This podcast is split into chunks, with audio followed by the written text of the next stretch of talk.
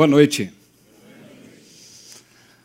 Hoje é um motivo de grande alegria estar aqui e, particularmente, eu tenho a honra de estar com vocês mais um domingo para poder compartilhar mais uma vez um pouco daquilo que Deus tem colocado em nosso coração e tem falado às nossas vidas. E hoje é a última mensagem dessa série Espiritualidade e Fitness que veio com um título que mexeu com a curiosidade de muita gente, mas que se propôs a conversar um pouquinho sobre determinados hábitos que podem provocar mudanças na nossa relação com Deus, naquilo que Ele significa para nós e naquilo que nós fazemos no nosso dia a dia nesse relacionamento com Ele. Nós falamos sobre uma corrida que nos é proposta e perseverança nessa corrida até o fim. Nós falamos de parcerias, amizades espirituais que nos ajudam a caminhar e a correr melhor. Nós falamos também sobre o tão precioso, mas tão negligenciado descanso que cada um de nós precisamos cultivar se nós queremos ter saúde na nossa vida e na nossa espiritualidade. E hoje eu quero convidar você, nessa noite, a parar um pouquinho para pensar sobre o que você tem colocado no seu coração. A, a proposta dessa mensagem é exatamente isso: alimente-se bem. É um senso comum que uma alimentação saudável ela proporciona uma vida muito boa. É, é comum perguntarmos para pessoas o que elas têm feito para melhorar a sua qualidade de vida. E quando nós perguntamos isso, todo mundo fala assim: ah, eu estou tentando dar uma melhorada na, na, minha alimentação. Comer um pouquinho mais de verde, tentar comer alguns legumes, algumas frutas, mudar, tirar alguns alimentos que fazem mal. Parece que hoje, até uma determinada moda, você liga a televisão e tem inúmeros programas nos incentivando a mudar hábitos, mudar hábitos alimentares, a proporcionar saúde física através daquilo que a gente ingere no dia a dia. Nós ganhamos disposição, até mesmo vontade de acordar da cama, realizar nossas tarefas diárias. Parece que a nossa autoestima fica melhor. Quando nós nos alimentamos bem, parece que todo o contexto muda. Eu sei que dá um certo trabalho. Não é tão simples quanto pegar aquele, aquele biscoito recheado na, na, no armário, ou, ou, pegar aquele chocolate que fica guardado para um momento especial, mas tem hora que pensar numa cenoura, num brócolis, pensar melhor se, se um alface não cai bem, uma fruta.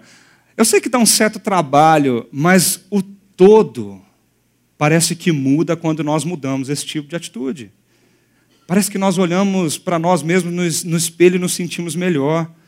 E nós sabemos, nós precisamos de vitaminas, nós precisamos de minerais, nós precisamos de nutrientes para que o nosso organismo funcione bem.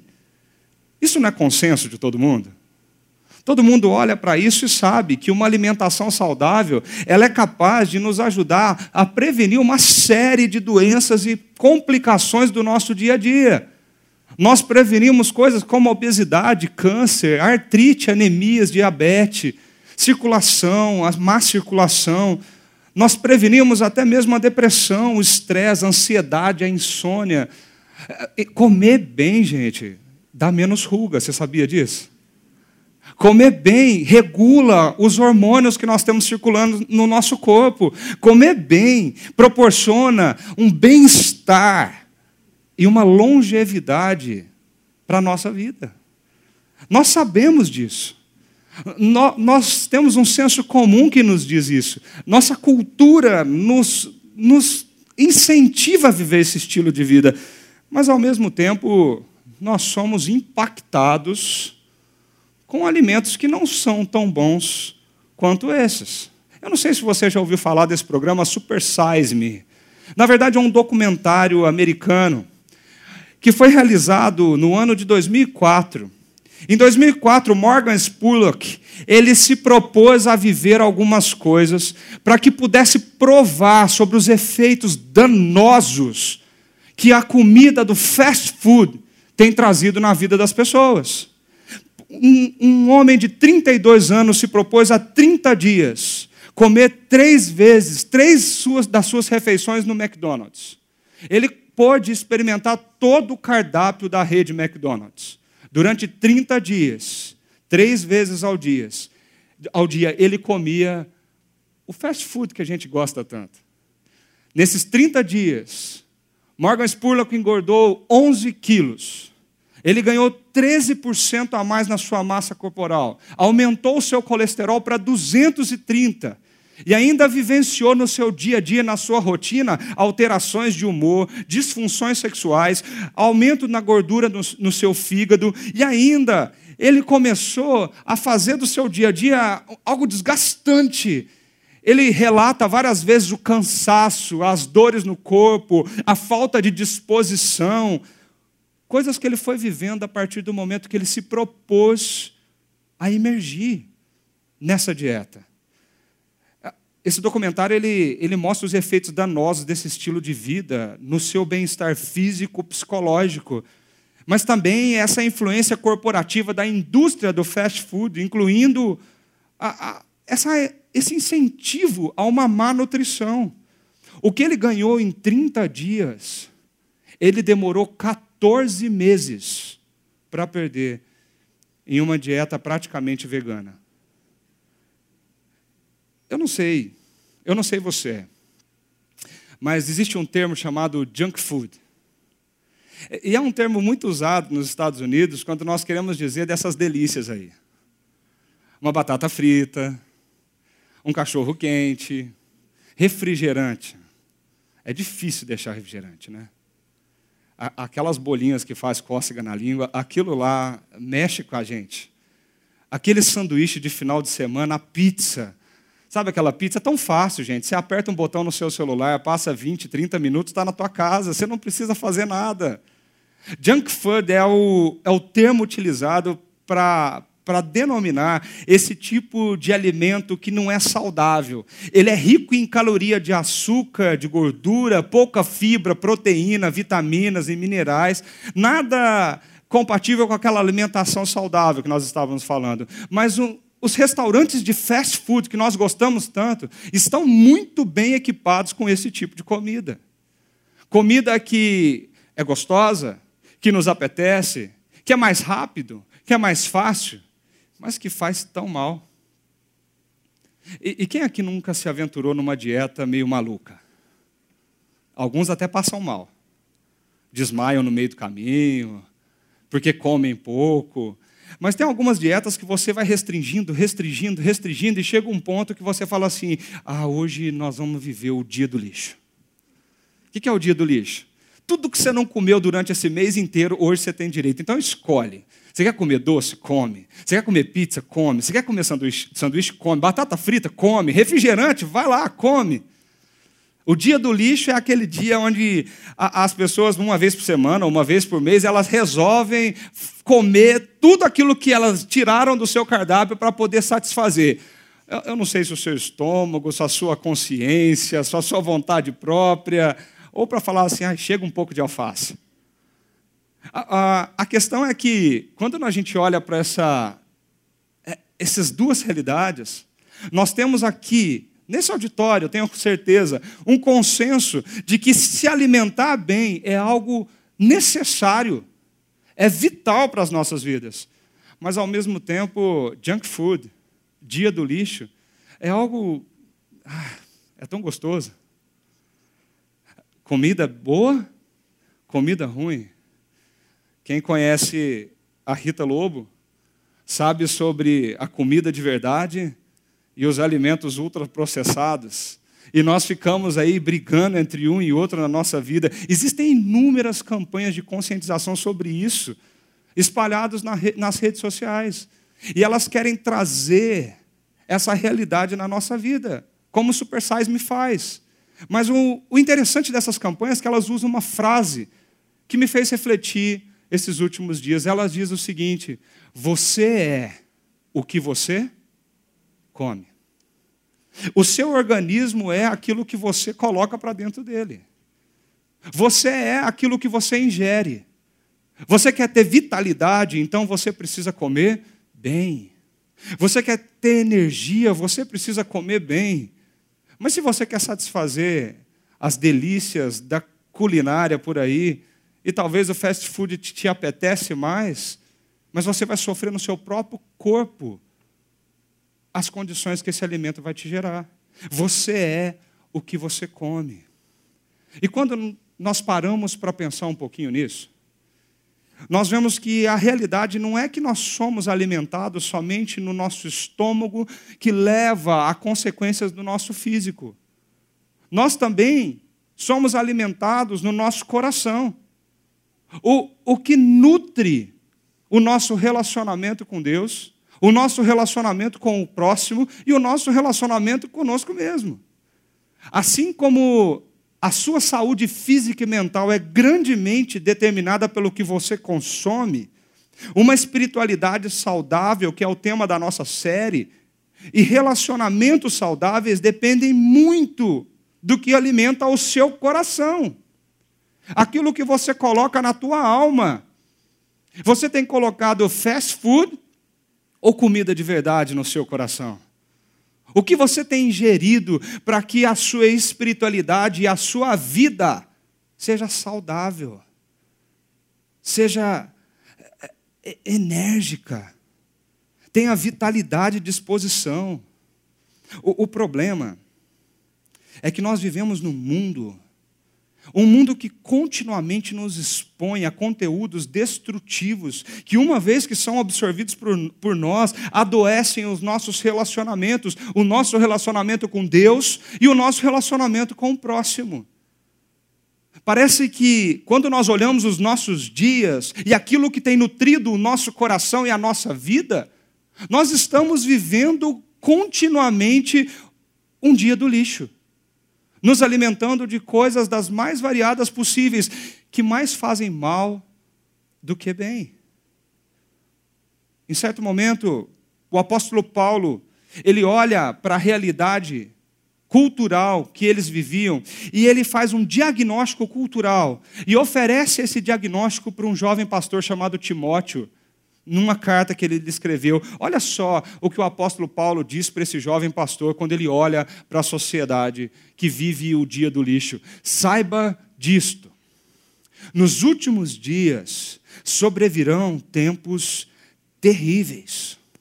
A expressão aqui é forte. Primeiro, últimos dias é uma terminologia bíblica que se refere ao período que vai da primeira vinda de Cristo, quando ele vem aqui, esteve entre nós, andou entre nós, fez os milagres, morreu naquela cruz e ressuscitou, até o período que ele prometeu realizar da sua segunda vinda, quando ele voltará e estará conosco, completando a obra que ele começou. Desse dia, quando ele veio, até o dia que ele voltará ainda, esse período é chamado biblicamente na teologia de últimos dias, o que corresponde a mais de dois mil anos, e que nós fazemos parte deles. Quando nós olhamos a Bíblia dizendo nos últimos dias, a Bíblia está falando dos nossos dias, os dias em que nós vivemos, mesmo num intervalo de tempo tão grande. E o apóstolo Paulo fala nos últimos dias, Timóteo. Os últimos dias virão tempos terríveis. Essa palavra pode ser traduzida como selvagem, como feroz. Tempos tão difíceis onde nós teremos que lutar muito para sobreviver sobre tudo o que virá contra nós, contra o nosso coração e contra a nossa realidade da espiritualidade que vivemos com Deus. Olha só o, o que ele diz, exemplificando esse dia do lixo que nós vivemos: os homens serão egoístas. Essa palavra é muito forte, é o primeiro termo utilizado por Paulo numa lista de várias atitudes humanas dos últimos dias. Egoísta tem um sentido aqui daquele, daquela pessoa que beija a si mesma. Se fôssemos traduzir esse termo ao pé da letra, seria aquele que beija a si mesmo, ou aquele que se ama. Aquele que ama a si mesmo de uma forma tão grande, tão enfática, que vive somente a partir de si mesmo, da sua vontade, dos seus desejos. E, e quando a perspectiva do mundo começa a girar a partir de um coração que só pensa em si mesmo, você consegue imaginar como tudo a partir daí se torna? Você começa a imaginar como a sociedade se torna? E aí ele começa a descrever como são os homens que vivem esse dia do lixo nos últimos dias terríveis. Ele diz assim: os homens serão egoístas, avarentos, presunçosos, arrogantes, blasfemos, desobedientes aos pais, ingratos, ímpios, sem amor pela família, irreconciliáveis, caluniadores, sem domínio próprio, cruéis, inimigos do bem, traidores, precipitados, soberbos, mais amantes dos prazeres do que amigos de Deus, tendo aparência de piedade, mas negando o seu poder. Ele diz, Timóteo, afaste-se desses também. O, os últimos dias serão terríveis. O que Paulo está dizendo é que a partir do momento que o teu coração se volta para si mesmo, e você começa a viver um, um estilo de vida egoísta que só pensa em si. As atitudes que você expressa diante das pessoas, da sociedade, na tua vida, são atitudes que fluem de um coração que só ama a si mesmo. Um coração que não entendeu o relacionamento que Deus quer para a nossa vida. O, o que alimenta o nosso coração nutre o nosso caráter. O, o que alimenta o nosso coração vai ser aquilo que dará energia para as nossas atitudes e as nossas ações para com Deus e para com o próximo.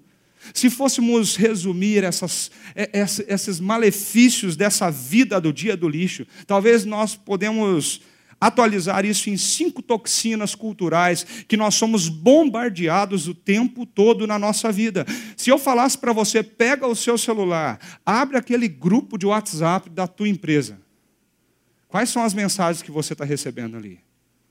Quais são os vídeos que você tem assistido? Quais os programas de TV você tem acompanhado? Quem são as pessoas que você segue nas redes sociais? Muito desse contexto está impregnado dessas toxinas que têm aparência de comida boa. Mas quando nós menos esperamos, nós somos atacados com os efeitos danosos que ela causa no nosso coração e na nossa espiritualidade. Como, por exemplo, o relativismo. O relativismo vem dizer para você assim, ó, você determina o que é verdade. Tudo depende da pessoa. Não existe valores absolutos, não existe verdades absolutas. Esse negócio de certo, errado, moral, imoral, o, o que é bom, o que é ruim, isso depende do contexto, depende da família, depende do, da, da sociedade. E o relativismo vem nos contaminar com uma toxina que aos poucos vai mudando a forma como nós tomamos decisões. Por que não dizer também de uma toxina chamada individualismo? Egoístas como somos de natureza, nós começamos a pensar em nós mesmos. Nós pensamos e nos importamos conosco muito mais com as pessoas. O importante é o, que, o, o bem que tudo o que eu faço gera para mim. E quem aqui não é bombardeado todos os dias nos seus e-mails e no seu telefone com propagandas dizendo para você: compre, compre, consuma. Por que, que você não ame as coisas e use as pessoas para que você consiga mais e mais? Além disso, tudo é subjetivo. Você toma suas decisões de acordo com as suas emoções.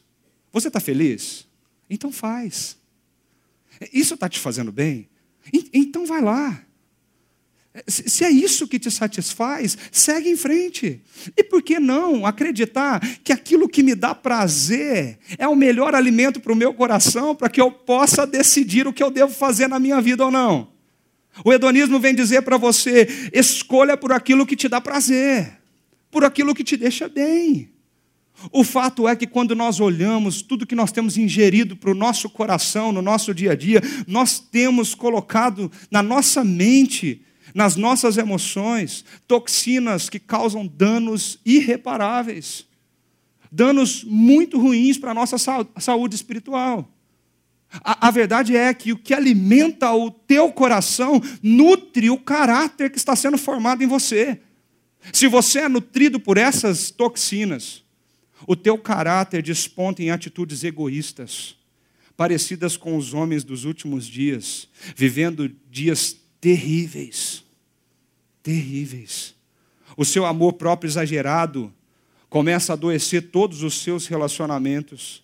E quando você vive a partir desses valores, você possui uma anemia espiritual e decisões insensatas na sua vida. A Bíblia diz que pessoas que decidem viver dessa maneira não irão longe. Elas possuem um prazo de validade. É um estilo de vida que tem um fim. Você nutre o teu coração e o que você descobre depois de uns anos que você está vazio, que você está triste, que você está se sentindo sozinho, quando você nutre o seu coração com esse tipo de toxina. O que Paulo está tentando mostrar para esse jovem pastor é, é que quando nós nos alimentamos bem, nós começamos a viver uma outra dimensão da nossa espiritualidade. Nós começamos a viver uma espiritualidade saudável. Quando nós optamos por um estilo de vida de comer aquilo que nos faz bem, nós fazemos um detox dessas, dessas substâncias e conseguimos viver uma vida espiritual muito melhor. Ele diz assim no texto que encontra em 2, 2 Timóteo, capítulo 3, a partir do versículo 14: Quanto a você, porém, ele está falando para Timóteo, permaneça nas coisas que aprendeu e das quais tem convicção, pois você sabe de quem o aprendeu. Porque desde criança você conhece as sagradas letras, que são capazes de torná-lo sábio para a salvação mediante a fé em Cristo Jesus. O conselho de Paulo aqui para aquele jovem pastor é muito claro. E há uma mudança drástica no pensamento de Paulo aqui. Primeiro, ele olha para a sociedade, ele olha para a cultura e faz uma leitura dos últimos dias, dos dias que nós estamos vivendo. Dias de lixo terríveis, onde nós estamos sendo alimentados todos a todo instante com coisas tóxicas. Mas depois ele encoraja Timóteo a uma reversão na sua na alimentação e diz: Você, porém, permaneça nas coisas que aprendeu e das quais você tem convicção, porque você sabe de quem o aprendeu. Paulo está dizendo para aquele jovem: você quer ter uma boa vida, uma boa espiritualidade, manter o seu coração seguro? Você precisa se alimentar do melhor alimento que existe. E ele chama isso de sagradas letras. Foi isso que você aprendeu. É nisso que você tem que se apegar. E por mais que essas ideologias e filosofias tentem bombardear a sua vida a todo instante, você precisa voltar, dar um passo atrás e lembrar das sagradas letras que são capazes de torná-lo sábio. Timóteo, como discípulo de Jesus, dispõe daquilo que é suficiente para alimentar o seu coração, para nutrir a tua espiritualidade, fortalecer o teu relacionamento com Deus, e isso tem um nome, as sagradas letras, a palavra de Deus. Todo mundo aqui, quando vai comer alguma coisa, eu, quando assisto lá o programa da Rita Lobo, eu fico aprendendo essas coisinhas. Em casa, assim, a gente assiste um desenho e depois intercala com um episódio da Rita Lobo. Aí, aí todo mundo aprende um pouquinho, né? E ela fala muito sobre essas coisas assim. Quando você quer aprender ao que comer, você precisa saber pelo menos duas coisas. Se esse alimento é comida de verdade, você precisa saber Primeiro, o fornecedor dele. De onde esse alimento vem? Quer saber se é comida boa? Então vê de onde ele vem. Segundo, você quer saber se essa comida é boa? Você precisa aprender a fazer uma coisa. Você precisa aprender a ler o rótulo. E saber o que tem dentro daquela latinha. O que tem dentro daquele vidro. Você precisa aprender qual o valor nutricional que aquele alimento tem e se aquilo realmente vai te fazer bem ou não. Exatamente disso que Paulo está tratando com Timóteo. Parece que não, mas olha só o que ele está falando sobre o fornecedor desse alimento saudável do coração. Ele diz assim: toda a Escritura é inspirada por Deus e útil para o ensino, para a repreensão, para a correção e para a instrução na justiça. O que ele está dizendo para aquele jovem, dizendo assim: se apegue nas, sagradas letras. Nesse mundo caótico de tanto alimento ruim, você precisa estar firme naquilo que te fortalece, naquilo que te alimenta bem, naquilo que fortifica o teu coração e a tua relação com Deus. Então acredite, esse alimento, as sagradas letras, toda ela é inspirada por Deus. A palavra aqui é muito forte. A palavra no original, telpneustos, no grego, é uma palavra que Paulo praticamente inventou para escrever o que ele queria contar sobre isso. Ela une duas palavras no grego, theos, que é Deus, e pneuma, que é sopro, vento. E quando ele tenta dizer o que a Bíblia é, ele fala pneustos, o sopro de Deus. O português não teria uma palavra tão forte para traduzir essa expressão, esse neologismo de Paulo, e nós traduzimos isso por inspirada. E nós falamos que toda a Escritura é inspirada por Deus. Essa expressão que Paulo está usando está dizendo toda ela, toda ela vem de um único autor, de um único Senhor, de alguém que nos deu a revelação de si mesmo, que é Deus. Embora a Bíblia tenha diversos autores humanos que redigiram esse texto, ela tem um grande autor que soprou, não como um ditado mecânico, mas como uma revelação de si mesmo ao ser humano, de forma que esse texto ultrapassou anos e anos e anos, protegido por ele, para chegar hoje no seu celular ou no seu livro que você lê em casa. Inspirada por Deus, ela vem de Deus a autoria é de Deus, a agência é humana. A Bíblia é um livro 100% divino em sua origem, 100% humano em seu registro. A Bíblia possui vários autores e várias histórias. Mas a compreensão de sua mensagem depende de enxergarmos que por trás desses autores há um único autor, com uma grande história unificada, a qual tem como centro e clímax o próprio Jesus Cristo. Quando nós lemos de Gênesis a Apocalipse, nós percebemos a coesão e a coerência de tudo que está escrito ali. Um autor, uma história, um grande evento, Jesus naquela cruz. E, e foi exatamente esse movimento a visão da Bíblia como um livro divino e livro humano, o fornecedor sendo Deus, que fez com que o mundo presenciasse no século XVI uma reforma que revolucionou a nossa cultura uma reviravolta que nós comemoramos no dia 31 de outubro. Nós dizemos, depois de 502 anos desse evento, sola escritura, somente as escrituras. Somente as escrituras é a autoridade final das nossas vidas. Somente as Escrituras têm a verdadeira história de como o mundo realmente é e como ele será. Somente as Escrituras é a regra maior para a fé e prática dos discípulos de Jesus. Somente as Escrituras nos dá norte e nos diz princípios e valores que, quando nutrem o nosso coração, transformam o nosso caráter. Quando nós olhamos para essa realidade, a Bíblia saindo da mão do clero, e chegando à mão do povo, nós conseguimos comemorar sim que hoje nós temos liberdade e facilidade, onde você estiver, quando você quiser, de ligar o seu celular, abrir um aplicativo e ler um versículo que pode transformar o seu dia. Sola Escritura. Mas talvez você, como muitos, apresenta alguns desses quatro argumentos para não ler a Bíblia no seu dia a dia. Por exemplo, ah, é o seguinte, Leandro, eu, eu, eu não gosto de ler. Você já ouviu isso? Esse negócio de ler não é comigo. Nós estamos num momento da história que uma imagem do Instagram vale mais que as palavras de um livro. E eu sei que o hábito da leitura está ficando cada vez mais escasso.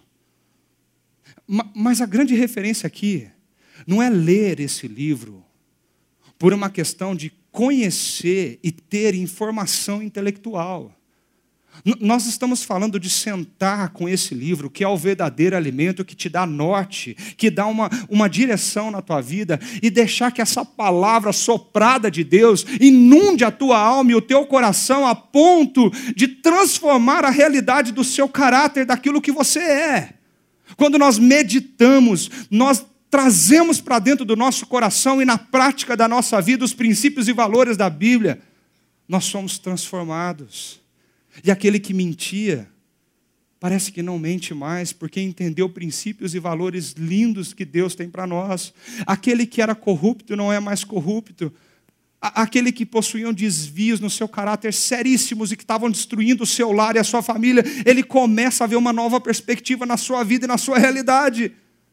Não é uma questão de ler para conhecer, é uma questão de meditar para se entregar e deixar ser lido por aquilo que Deus escreveu sobre ele. Mas talvez você diz, eu não tenho tempo. Eu sei. Se o nosso, se o nosso dia tivesse 36 horas, ainda ficaria um monte de coisa para trás sem fazer. O curioso é que Deus dá as mesmas 24 horas para todo mundo que está aqui nesse auditório, para aqueles que estão nos acompanhando essa noite. As mesmas 24 horas são dadas a todos aqui. Alguns usam bem, outros nem tanto. A pergunta que eu deixo para você, quando você diz eu não tenho tempo, eu volto com uma pergunta dizendo quais são as suas prioridades. Você prefere passar em um fast food se alimentar de junk food? E colocar para dentro do seu coração coisas que vão ser danosas à tua realidade espiritual, ou você consegue e você vê a prioridade de sentar e se alimentar bem de algo que transforma a tua vida. Ou talvez você diz para mim, sabe o que é? Eu não entendo nada. Eu leio, leio, leio, parece que é um monte de história que está tão distante de mim. Meu querido, e é por isso que você está aqui. É, é por isso que nós precisamos de uma comunidade cristã saudável. Porque nela sempre existem pessoas que já possuem uma caminhada cristã e já possuem uma experiência que, que são capazes de transpor essa barreira, a barreira do tempo, a barreira da cultura, a barreira da língua, a barreira eh, da, da, da, daqueles detalhes históricos que fazem talvez eu e você não entender algumas coisas escritas ali. É por isso que você está aqui. É por isso que nossa comunidade tem enfatizado tanto sobre quanta verdade, quanta informação nós recebemos aqui toda semana, todo domingo. Eu não entendo. Peça ajuda. Tem muita gente que pode te ajudar. Tem, tem muita gente para te ajudar nessa caminhada. Mas talvez você, você chegue ao último argumento e diga para mim assim: Mas eu não acredito. E você pensa assim: Eu não acredito porque ela foi escrita por seres humanos falhos como eu e você. É, ela é só um livro. Ela deve ter sofrido várias alterações ao longo da história, ao longo dos dias. Como que eu vou acreditar nessa, nesse livro como sendo verdade de Deus? E eu queria dizer para você que existem muitos motivos por que nós devemos acreditar na Bíblia. O primeiro dele é porque a própria Bíblia diz de si mesmo que ela é palavra vinda do próprio Deus. O Antigo Testamento, o Novo Testamento e o próprio Senhor Jesus Cristo disse que o que está escrito e contido em cada parte das Escrituras tiveram a sua origem em Deus. E, e encontrariam o seu cumprimento certeiro sem cair num vazio. Além disso, nós vemos uma coerência interna desse livro que é assustador. Eu não sei se você já percebeu. Na Bíblia que você acessa no seu celular todos os dias, possui 66 livros. Esses 66 livros levar, levou 16 séculos para serem escritos. 1.600 anos para ser escrito o que tem hoje na tua mão.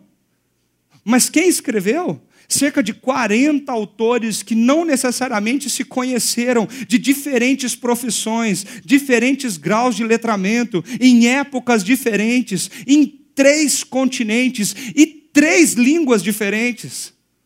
66 livros escritos dessa maneira, que chega às nossas mãos, e quando nós olhamos para a realidade dessas sagradas letras, nós vemos uma coerência tão grande, porque nenhum desses livros se contradizem, nenhum deles contradiz a si mesmo, mas se complementam e oferecem uma história unificada, rica e coerente, da primeira página à sua última página. A história que diz que Deus está se movendo na história para restaurar todas as coisas, toda a sua criação através da pessoa e da obra de Jesus Cristo, o ápice e o clímax dessa história.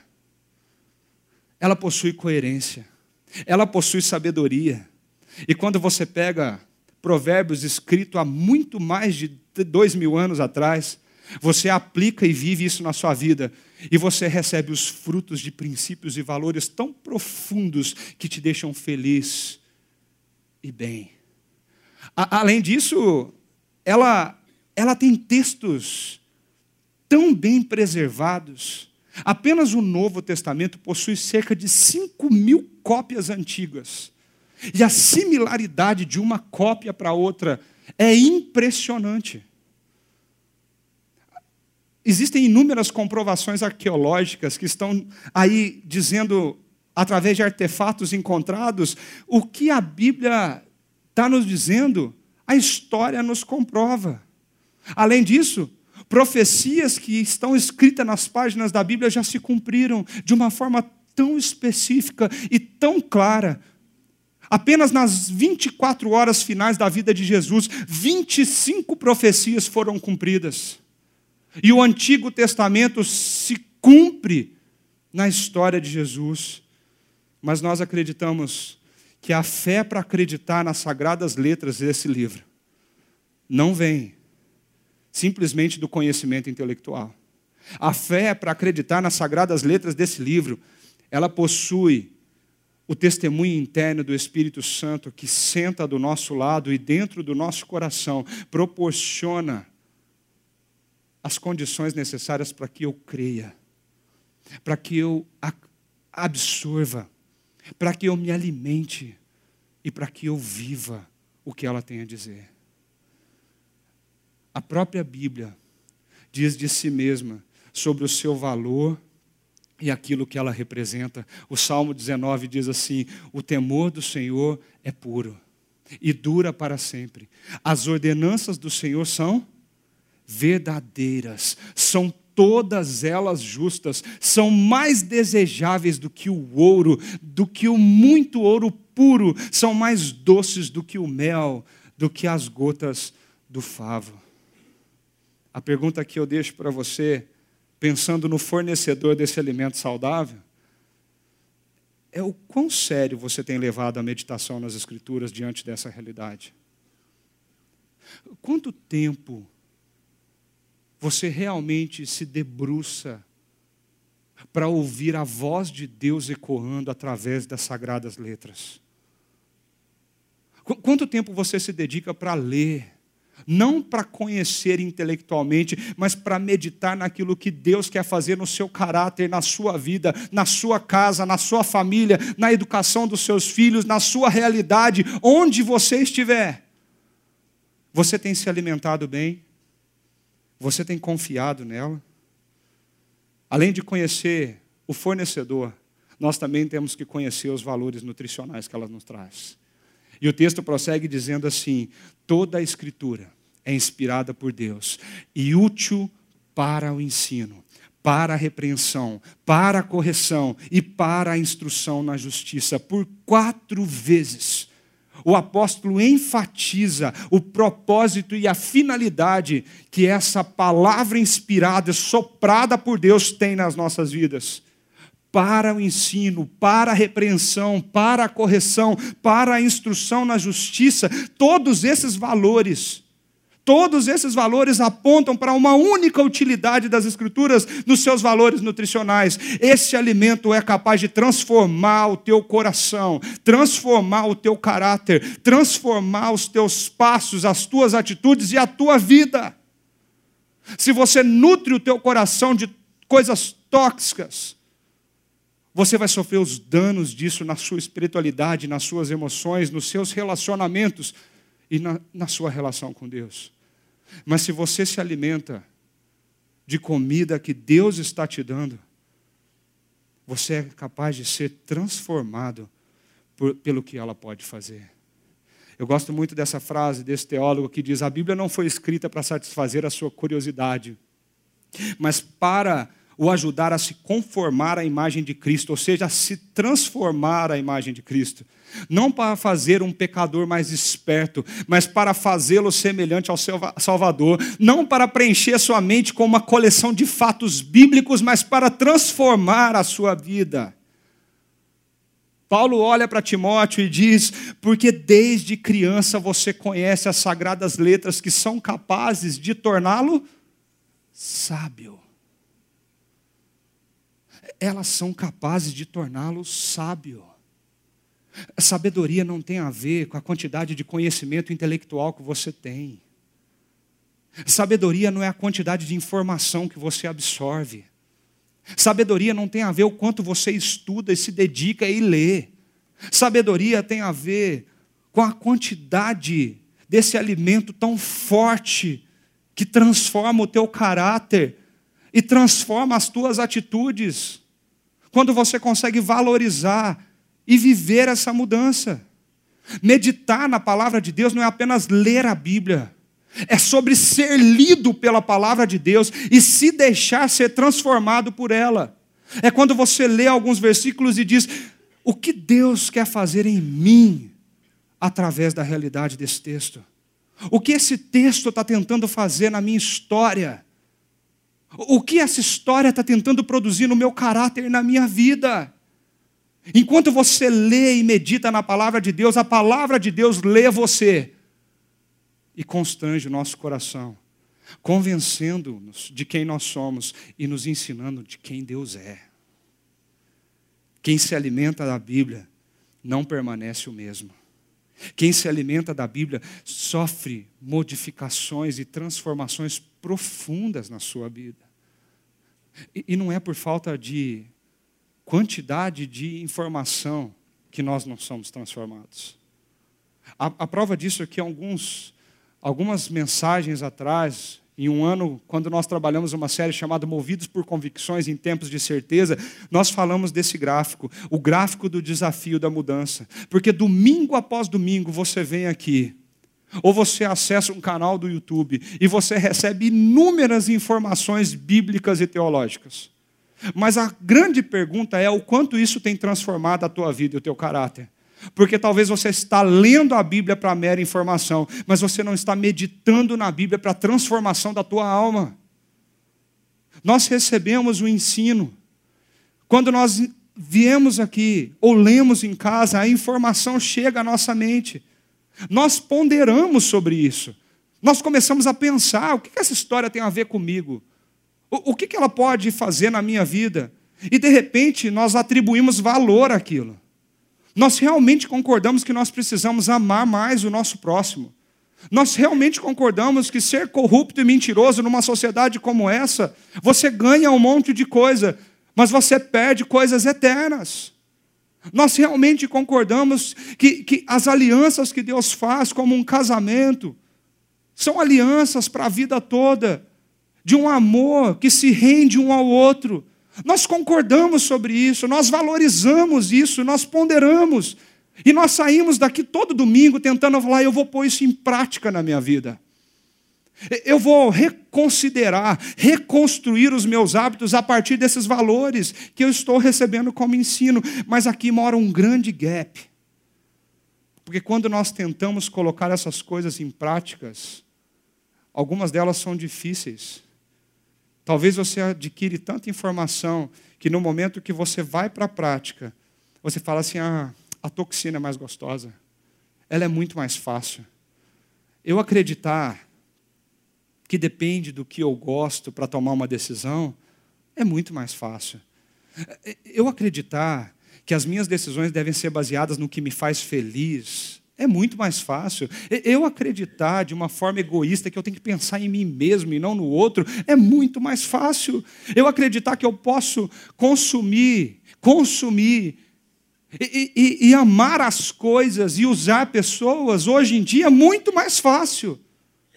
Mas quando nós conseguimos romper esse gap, e a nossa agenda agora começa a priorizar algumas coisas, e nós conseguimos incorporar na nossa vida algumas atitudes, aí existe em nós um movimento de Deus nos transformando e trazendo transformação ao nosso coração e ao nosso caráter.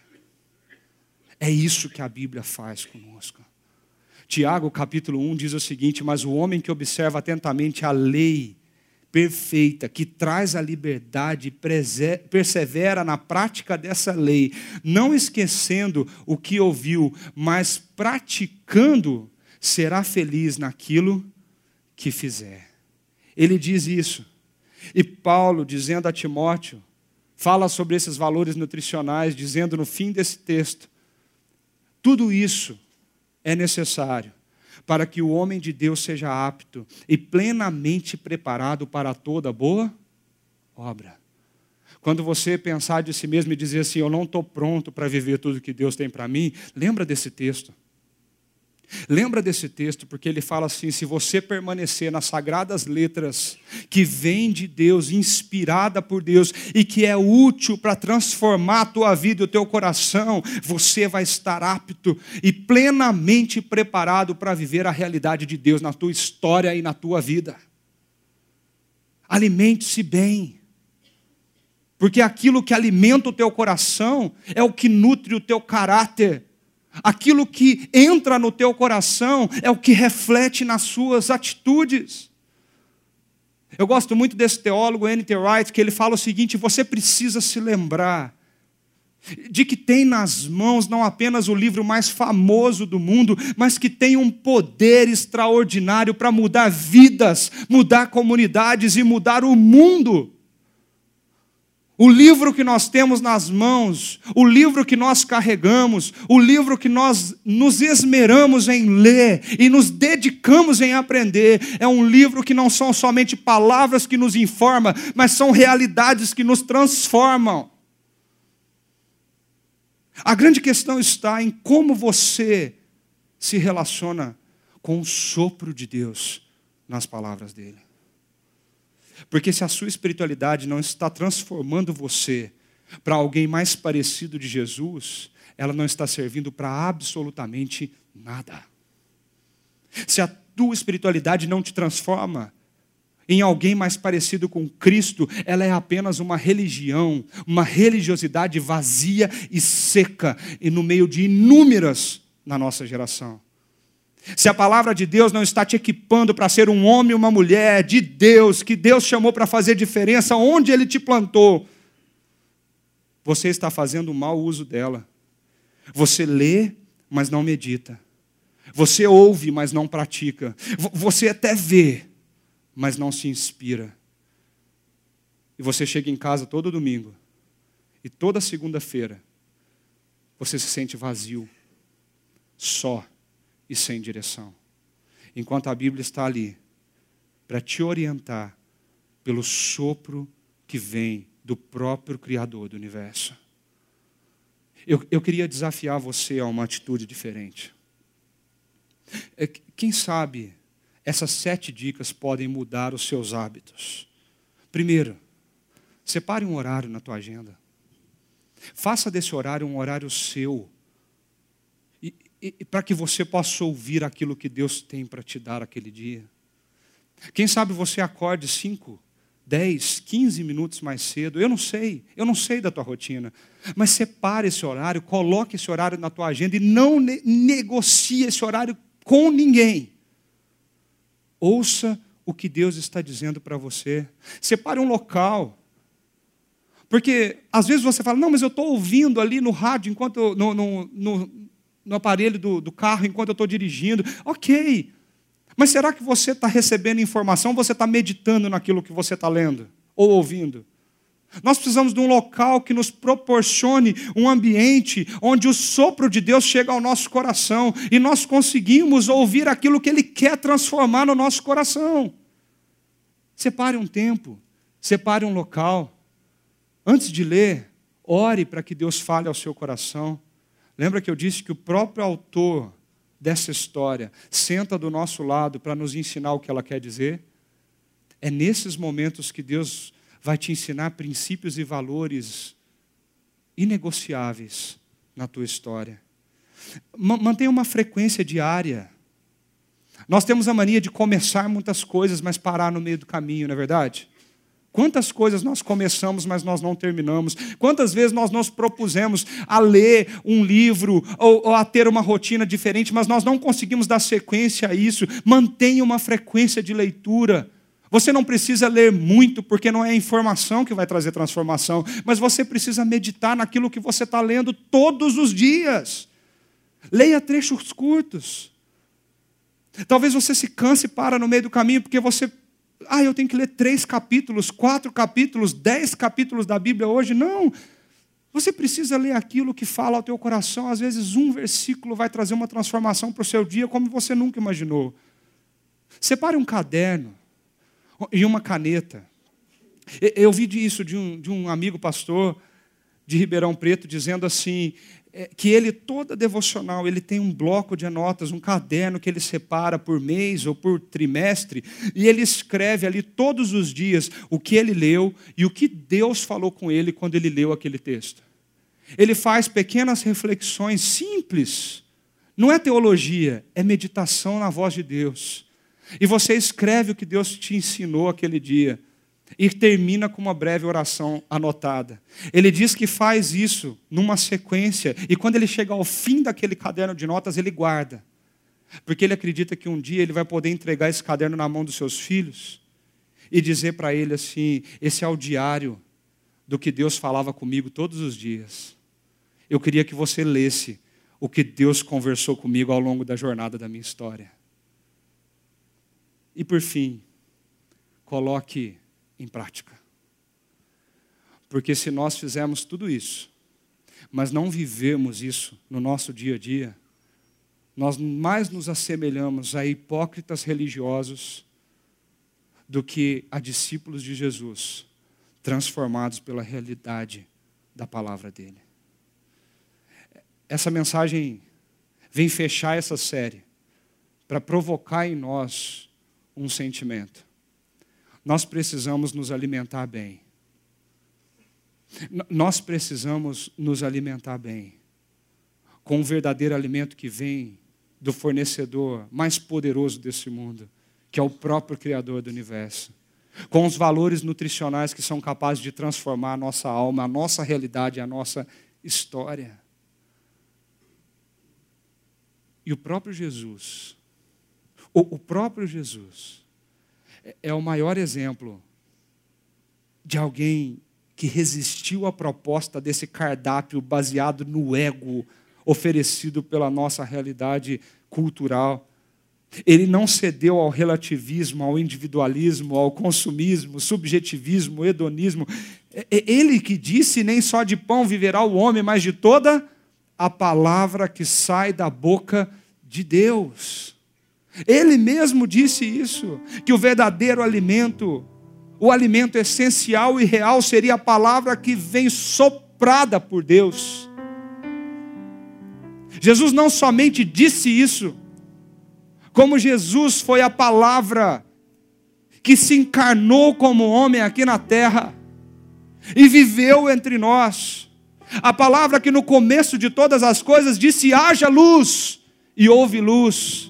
A palavra que no começo de todas as coisas disse: haja separação entre a terra e o firmamento, e houve separação entre a terra e o firmamento. Essa palavra se fez homem e habitou entre nós, sofreu no nosso lugar, pagou pelos nossos pecados, morreu numa cruz, uma morte horrorosa, para que eu e você, muitos anos depois, pudéssemos abrir esse livro e ouvir o sopro de Deus no nosso coração. O Verbo se fez carne e habitou entre nós, e nós vimos a Sua glória, a glória como unigênito do Pai. Um dia ele sentou com seus discípulos ao redor de uma mesa como essa. Ele disse assim: Você é meu discípulo? E, então tome esse pão. Você é meu discípulo? E, então tome esse cálice. E todas as vezes que você fizer isso, você estará anunciando o que eu fiz por você, para que o seu relacionamento com Deus seja de fato verdadeiro e eterno. E Ele te convida hoje para se alimentar bem do pão da vida e do sangue, do perdão e da graça de Deus. Feche os seus olhos. Coloque o seu coração diante do Senhor. E nesse momento, deixe Deus soprar a realidade dele na sua alma.